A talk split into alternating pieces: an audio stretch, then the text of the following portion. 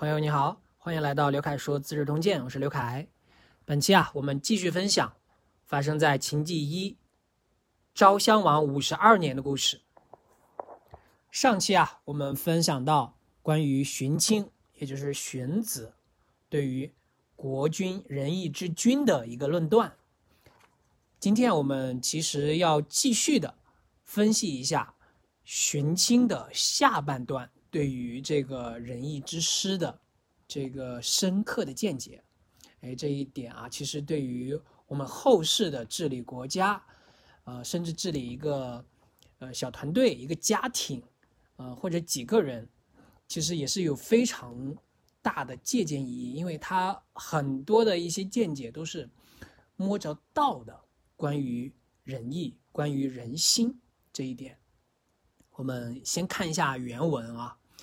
荀卿啊，就继续说：“监视数国者，皆谦赏倒立之兵也，庸途欲迈之道也。”是说啊，上面就是我们上一期分享的说的那几个国家呀，培养出来的都是一些追求封赏、追逐利益的军队，他们与那些靠出卖体力的雇佣工人没有什么差别。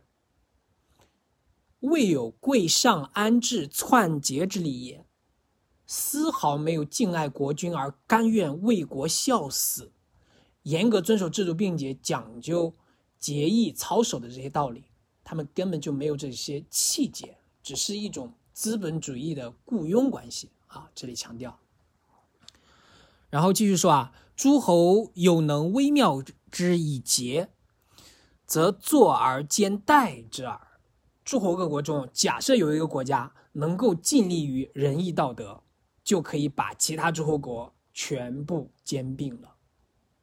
这里也强调，这种如果用仁义道德来凝聚军心，这样的一个军队，它的威力会有多么的强大，因为它更上升了一个层次，可以兼并诸侯各国。继续往下看，故。朝言暮选，龙是诈，上公利是谏之也，礼义教化是齐之也。所以说啊，诸侯各国招贤养士，崇尚权势与诡诈，推崇立功获利，日渐养成习惯。然而呢，只有推行礼义教化，才是全国上下团结一心的办法。这里就强调了礼义教化的作用。它其实是来团结民心、军心与人心。如果能够让全国上下各个群众、各个层次的群众能够团结一心，这才是真正符合大道的一种做法。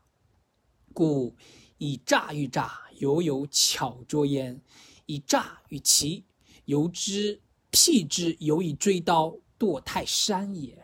这里荀子啊就运用了一个比喻，说，所以呢，以诡诈来对付诡诈，尚且有精巧与拙劣的分别；若是以诡诈来与礼义教化对抗，那就好比拿着锥子去摧毁泰山。这个真的是以卵击石啊！意思是，故汤武之诛纣桀也，公一指挥而强暴之国莫不驱使，诛桀纣。若诛毒夫，这里又追溯了历史，说当初啊，商汤和周武王讨伐夏桀与殷纣王的时候，指挥大军都不忘攻守失利，而势力强盛的国家没有不向他们臣服的。攻杀夏桀、殷纣，就好比杀死一个平头百姓，这就体现了他这种礼义道德的威力。有这种礼义来团结军心，那么即使势力再强大的一个国家，没有了这些礼义道德，他们也要向这些国家臣服，因为这才是最大的力量。继续看原文啊，故太史曰：“独夫纣，此之谓也。故兵大齐则治天下，小齐则治邻敌。”所以《尚书太史》中就说到：“独夫纣”，说的就是这个道理啊。所以将士上下团结一心，便可执掌天下，然后也可以使邻国的邻近的敌国向自己俯首称臣。这就是强调大旗与小旗特别的重要。若夫朝言暮选，龙是诈，上功利之兵，则胜不胜无常。待息待张，待存待完，相为雌雄耳。荀子就继续说道呀，至于那些四处招募士兵、重视诡诈权势、崇尚立功获利、对利益趋之若鹜的这些军队啊，则胜败根本难以确定，时而收敛，时而扩张，时而存活，时而灭亡，也互有胜败。说夫士之谓之道兵，君子不由也。这样的军队啊，只能称为是道兵，强盗的盗啊。君子是绝对不会用这样的军队啊，因为这是没有团结军心的军队，没有一个可以让大家上下一心的礼仪教化的军队，胜负强弱就难以预定了。哎，荀子啊，到这里就把他的这个仁义之师的论断阐述完毕。我们看看接下来这个孝成王和林武君是怎么说的。他们说啊，孝成王和林武君说：“善，请问为将。”就说很好，请说说担任将领的道理。哎，是什么样的将领才是真正有能力得民心的、得军心的将领？这时候，荀卿。就继续说啊，知莫大乎弃疑，行莫大乎无过，事莫大乎无悔，事至无悔而止矣，不可避也。这里也说出了一个非常有名的句子，说智谋最高明的莫过于抛弃疑谋，行事最正确的莫过于没有失误，做事最重要的在于不能后悔。做事能够做到不后悔就可以了，没有必要追求必胜。哎，这里这个荀子啊，也就强调了这个真正的智谋，真正行事正确的方式。做事最重要的是什么？强调了这个抛弃疑怀疑的这种心态，要减少失误。减少那种后悔遗憾的心态，也没有必要追求百发百中。故治好政令，欲严以威；庆赏刑罚，欲必信；除舍收藏，欲周以固；喜举进退，欲安以众；欲急以速；窥敌敌观变，欲前以深；欲无以参；欲敌决战，必行无所明。无形无所疑，服饰之谓六术。哎，这里他提出了六术的论战啊，哪六术呢？说，因此，将军将领发布号令以及法规的时候要严肃，以建立威信。哎，强调了严明军纪的这个重要性。奖赏惩罚要有根有据，以确保信用。哎，就是有法可依。修筑垒营、运运送辎重要考虑周全，以确保稳固；要考虑周到。行军进退既要安稳，又要保证迅速。这个动作要稳中求迅。查探敌情的时候，行动要深入机警，混入敌军的将士之中。与敌军决战的时候，一定要运用自己拿得准的计策，不能打没有把握的战争。这就是六术。这个六术其实也强调了荀子的这种崇尚稳健、稳中求胜的一种哲学的道理，其实和《孙子兵法》中的一些思想也不谋而合。其实，这个战争求的是胜，而且要计算、计算各种胜负的条件、优劣的对比，一定要在稳中求胜。然后他又继续说：“无欲将而恶废，无待胜而忘败，无危内而轻外，无见其利而不顾其害。凡虑事欲熟而用财于泰，夫是之谓五权。这里哎，他又讲到了五权，说不要因为自己的喜好而选用将领，这个就不能根据自己的这个呃一己之见啊，而因为厌恶就弃用良将，不能因为自己的这个好恶，不要因为胜利而产生懈怠的心理而忘记失败的可能。不能对内施威严酷，而对外轻视敌军；也不要见到利益就忘记害处，考虑事情还要精确周密，而是财务可以慷慨大方。这就是五权。这里其实也是，呃，一种非常深入军心、非常权衡利弊的一种呃教诲吧。这个五权和六术。也是强调了这种心态的重要性，千万不能懈怠啊！对内对外一定要有所权衡，时刻警醒。这个五权六术下面呢，荀子就继续说：将所以不受命于主有三：可杀而不可使处不完；可杀而不可使击不胜；可杀而不可使其百姓夫。是之谓三治，哎，这里又提到了三治，说将领在这三种情况下可以不采纳君王的命令，可以把他杀掉，而不可以让他带兵进入不安全的境地；可以把他杀掉，而不可以让他率军进攻不可战胜的强敌；可以把他杀掉，而不可以让他带兵欺压百姓。这就是三治。这个时候就可以不采纳君王的命令，也就是说一个死线。如果他这个将领带兵进入不安全的境地，如果这个将领妄妄下这个军令，呃，进攻不可战胜的强敌，呃，还有一点就是带兵欺压百姓，这个时候就可以把他杀掉了，因为这个是绝对的违反了军令，违反了大道。所以这里荀子啊就提出了这个三治，治就是脚步。至高无上的这个治啊，三治五权加六术，就很好的论断了将领真正将领带兵的一个形式。下面他就继续说：凡受命于主而行三军，三军既定，百官得序，群务皆正，则主不能喜，敌不能怒，服视之谓至臣。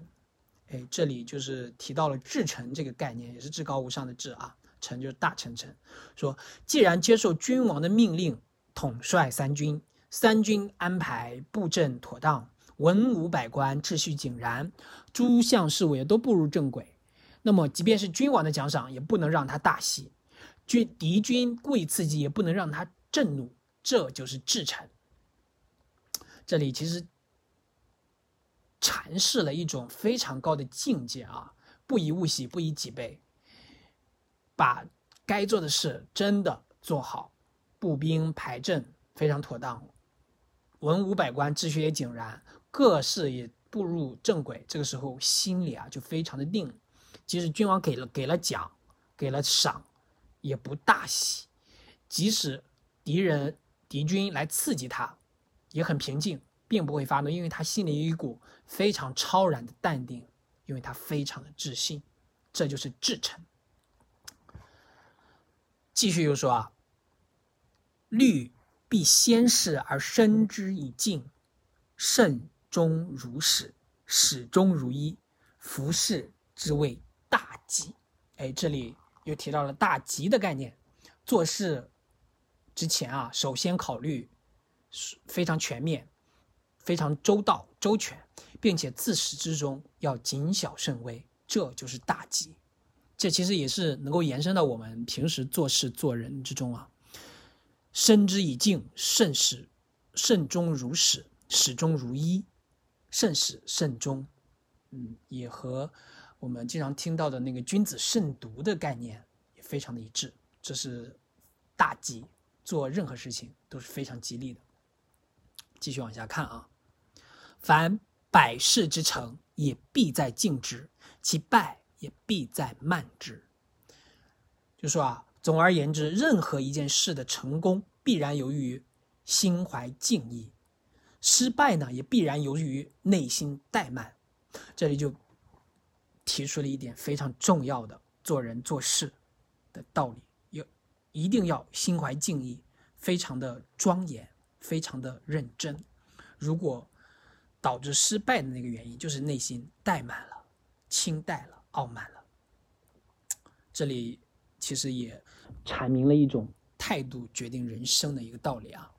我们继续往下看，故敬胜怠则吉，怠胜敬则灭，忌胜欲则从，欲胜计则凶。战如守，行如战，有功如幸。哎，这里又提到啊，说，所以呢，敬。胜胜过怠慢就能成功，而怠慢胜过敬和胜就会败亡。这里的敬就是尊敬的敬，恭敬的敬，慎就是慎，慎小慎微。就看看怠慢和敬慎哪个在高，哪个在低。计策胜过欲望就可以顺心如愿，而欲望胜过计策就会受到恶果。这里提到，千万不要让怠慢、让欲望吞噬了你的那种敬圣的心，那种计策、计谋、计算的心。我们继续往下看：敬谋无旷，敬事无旷，敬力无旷，敬重无旷，敬敌无旷，服士之谓无旷。哎，这里又提到。五矿的概念，五无矿。说作战的时候就好像防守，行军的时候就好像作战。那取得成功常常看作侥幸。哎，这是一个非常重要的概念。说战如守，行如战，有功如幸。其实，当你上战、坐镇杀敌的时候，要有一种防守的心态，切莫不可偏激。行军的时候就好像作战，即使没有在作战，在行军的时候也要时刻准备作战的这个可能准备好。那取得成功就看作侥幸，千万不可怠慢、骄傲自大。敬慎谋虑，不可懒怠旷废；敬慎行事，不可懒怠旷废。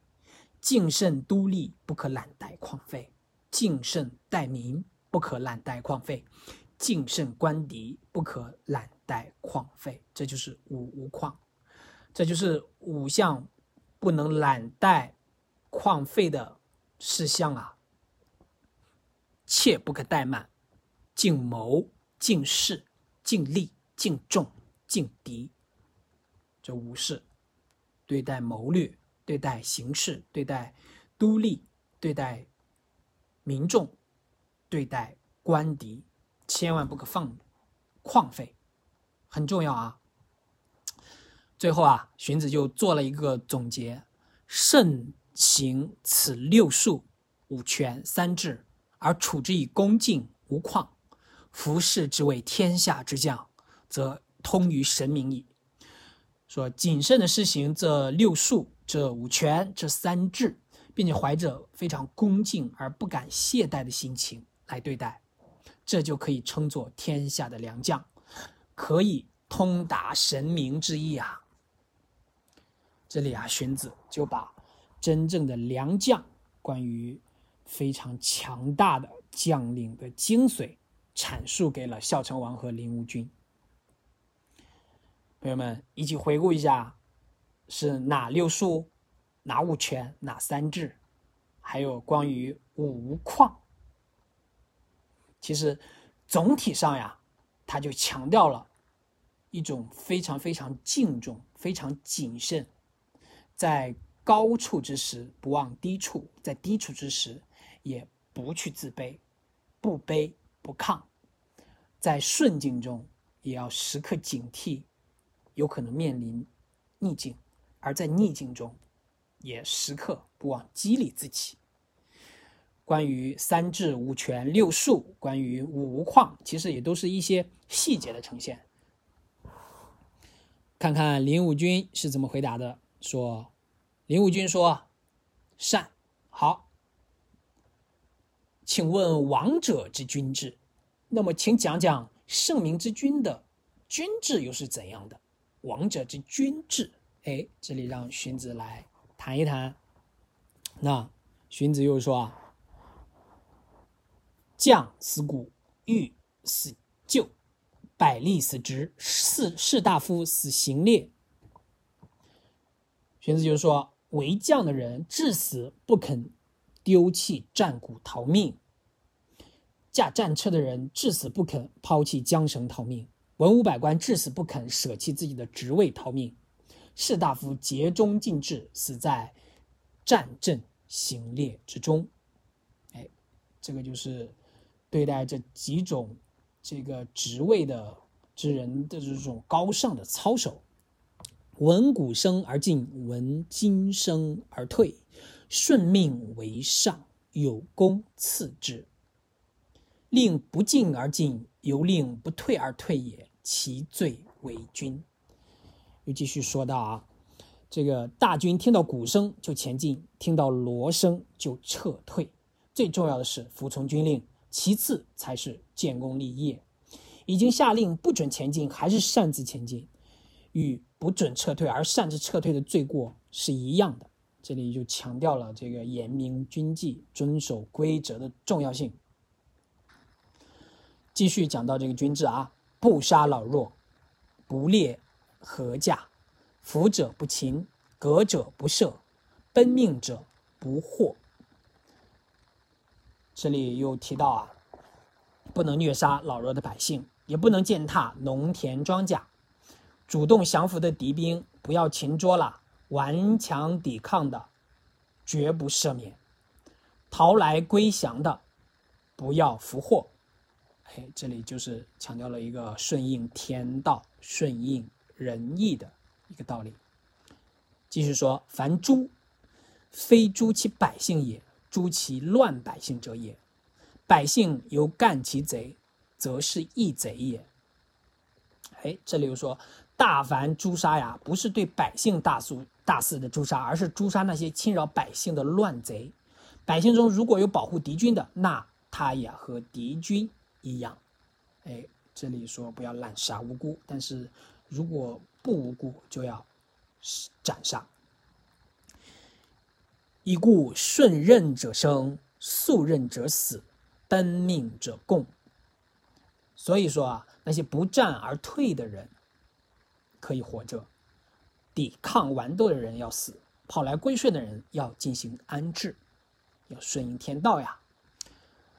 微子开封于宋，曹处龙断于君，伤之服民，所以养生之者无益周人，故。近者歌誉而乐之，远者节绝而趋之。无悠闲僻陋之国，莫不驱使而安乐之。四海之内，若一家，通达之属，莫不从服。服饰之谓人师。哎，这里啊，这个荀子就举了一个例子啊，说微子启因向周朝归顺而被分封于宋，讲到了微子启。向周朝归顺了，就被分封了；而曹处龙则在军中被斩首。向周朝归顺的商民，他们的生养之道与周的民众没有什么差别，因此周朝附近的百姓纷纷歌颂周王，距离遥远的百姓也都来归顺。即使是边远偏僻那些国家，也没有不乐意被周王室驱使的。普天四海之内，如同一家。交通能够到达的地方，没有不向周朝来服从的，这样的就叫做人师。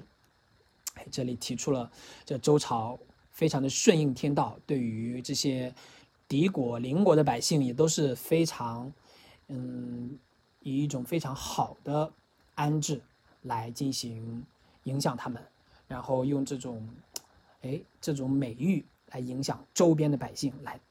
纷纷归顺。诗曰：“自西自东，自南自北，无私不服，此之谓也。”《诗经》上都说了“自西自东，自南自北，无私不服”，说的就是这样的事。来歌颂周朝的这种君治的威力。继续说啊，王者有诸而无战，城守不攻，兵革不击，敌上下相喜则庆之，不屠城，不前军，不留众，师不悦时，故乱者乐其政，不安其上，欲其治也。这时候啊，荀子继续说道：王者之师施行惩罚而不主动挑起争端。坚守城池而不主动发起进攻，两军对垒不先出兵攻击，敌军将士上下喜悦，欣欣就庆贺，不洗劫屠戮敌方城镇，不暗地里袭击敌军，不让百姓长期滞留在外，大军出征不会超出计划的期限，所以国政混乱的百姓非常倾倾慕这种施政的策略，不安心于自己的国君，希望王者之师。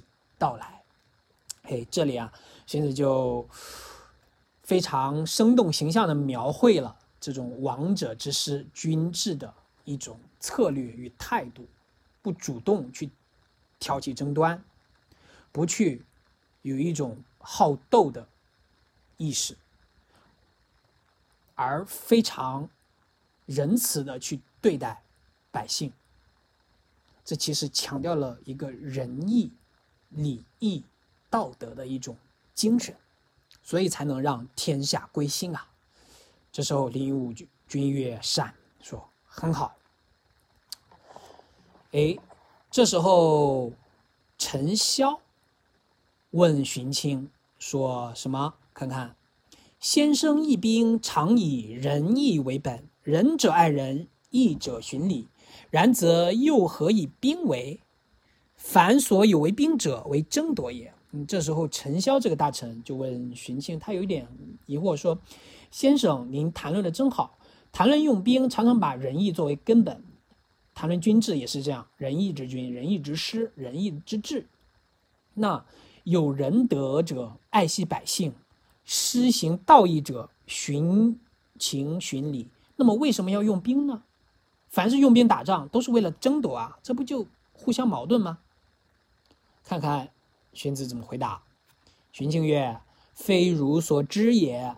彼仁者爱人，爱人故恶人之害之也；义者循礼，循礼故恶人之乱之也。彼兵者，所以尽暴除害也，非争夺也。”这个时候，荀子啊就提出了这个。带兵打仗的要义真理，并不是为了争夺，说并不是你了所了解、所认为的这个样子。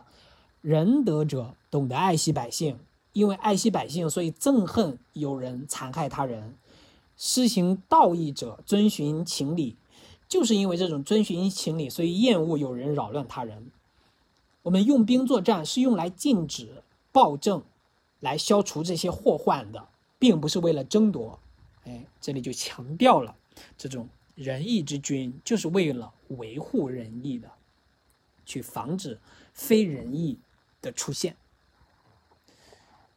整个这一大段，包括我们上期还有这期的这个荀子的论述啊，也是非常深刻，而且非常生动的展现出了荀子的思想，关于仁义之师符合大道，关于人心、君心的这种。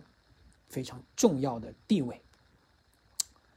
继续往下看啊，燕孝王薨，子喜立。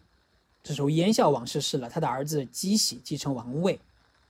这个时候，周的民众啊向东方逃亡，秦国夺取周王室祭祀的重器，把西周文公流放到胡胡宰之据这个地方。楚王呢，把鲁国的国君流放到吕。并占领了鲁国的土地。这时候，这个五十二年，赵襄王的五十二年就结束了。其实主要发生的还是荀子与孝成王林武君的关于仁义之师、仁义之君的一个论述。这一段对无论对于前世历朝的总结，还是对于我们后世的这个治国治军，都有非常深刻的影响，也让我们更加深刻、全面的了解了荀卿的这个人、荀子这个人的一些思想。我们继续往下看啊，历史还是滚滚的向前。五十三年，秦将缪进攻魏国，攻取了吴城。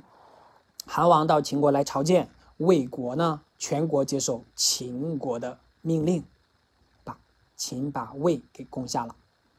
五十四年，秦昭襄王在雍举行了祭天大礼，这时候楚国的国都啊。已经迁到了巨阳。昭襄王五十五年，也就是前二五二年，魏怀君到魏国向魏王朝拜，被魏国人抓住给杀死了，改立他的弟弟继位，也就是元君。元君是魏王的女婿。继续啊，五十五年已经结束，然后看五十六年，前二五。二五幺年秋天的时候，这个时候发生了一些事情啊。秦昭王逝世了，这时候孝文王继承王位，就是秦孝文王，也就是我们呃下一期将分享的这个时期。他将生母唐八子尊奉为唐代后，把子楚列为太子。赵人把子楚的妻子儿女啊送回了秦国。韩王穿着丧服来到秦王的这个祠堂凭吊。燕王姬喜啊，派这个立父与赵国订立了友好的盟约，拿出了五百金为赵王置办了酒宴。这时候，这个燕王的大将立父回到燕国之后，对燕王说：“赵国的壮年男子都在长平之战中战死了，他们的孤幼儿童还没有长大成年。”我们可以攻伐他，哎，这个时候，这个燕和赵之间的这种戏剧性就出来了啊。表面上是订立友好的盟约，实际上也是作为这个间谍来刺探情报，来来这个评判到底适不适合进行这个攻占。这时候燕王呢召见了昌国君乐见，向他向他这个请教。这个双方的形势，乐见怎么回答？他说：“赵国四面都需要备战，百姓早就熟悉战争，不可以攻伐。依照这个形势。”燕王说：“我派出五倍兵力前去攻伐，怎么样？”乐见回答说：“也不可以。”这个时候，燕王比较愤怒，因为他本来就觉得是可以。攻下的这个赵国的这个时机了，时机已经到了，他们的这个壮年的男子都死了，都还没有这个这个小的都还没有长大。燕王就非常的愤怒啊，乐见怎么这么可以这个打消我们的这个士气呢？众位大臣也都认为可以进攻赵国，于是啊就不听乐见的这个劝谏，调发了两千辆战车，由立父。还统帅攻打这个赵国的藁城，你前一脚还订立盟约，友好的盟约，也后一脚就这个出战攻打了。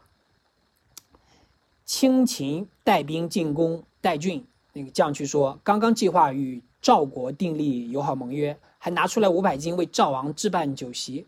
使者回来后报告，却兴兵进攻他，这并不是祥瑞的征兆。出师必然无功而返也啊！燕王听到了这个将渠说，哎，还是不肯听。燕王就不太能够这个听进去这个劝谏啊，反而亲自率统帅这个附属的部队开往前线。将渠呢就拉住燕王悬挂这个印玺的丝带，燕王一脚把他给踢开了。将渠。还是这个非常诚恳的劝谏，继续边哭便说啊，说什么？看完元王，臣非自为，为王也。我这不是为自己，这是为君王您考虑啊。燕王呢，还是没有听。燕国的大军来到了宋子，赵国呢，派大将廉颇来出兵迎战，在藁城呢，打败了燕国的这个李父，在代郡击败了亲秦乐胜，追击燕国败军五百多里，顺势包围了燕国的国都。这时候，燕国向赵国反而求和，赵国说。必须让将渠来主持议和大事。燕王啊，于是派将渠为丞相到赵国议和，赵国这才解除了包围，撤退。啊，从这一段短短的历史，呃，短短几句的历史可以看出，燕王的这种桀骜不驯、不听劝谏的这种性格。反观赵国，虽然这个。没有被燕国的这种忘恩负义，呃，所击败，反而去击败了这个不仁义的燕王，呃，最后呢，燕王又卑微屈膝的来求和，赵国呢也是这个君子不计小人过的，然后接受了这个议和，撤退了，没有把这个燕国给一脚攻占，还是留下了一种。仁义的人情味的啊，不知道后世会会不会带来一些隐患。赵平原君卒，这个时候赵国的平原君逝世了。历史就是这么的无情与冷酷，无论是战乱还是和平，一切的悲欢离合都会卷入到历史的滚滚洪流中。我们本期啊就分享到这里。你对荀子关于仁义之君治、仁义之师、大将领之仁义这些内涵有没有理解的比较透彻呢？燕国与赵国这看似短促的这个求和与进攻，也都显现了一些人性中不可磨灭的东西。希望你能够有所收获。好，我们本期就分享到这里，下期。秦孝文王时期，我们再会。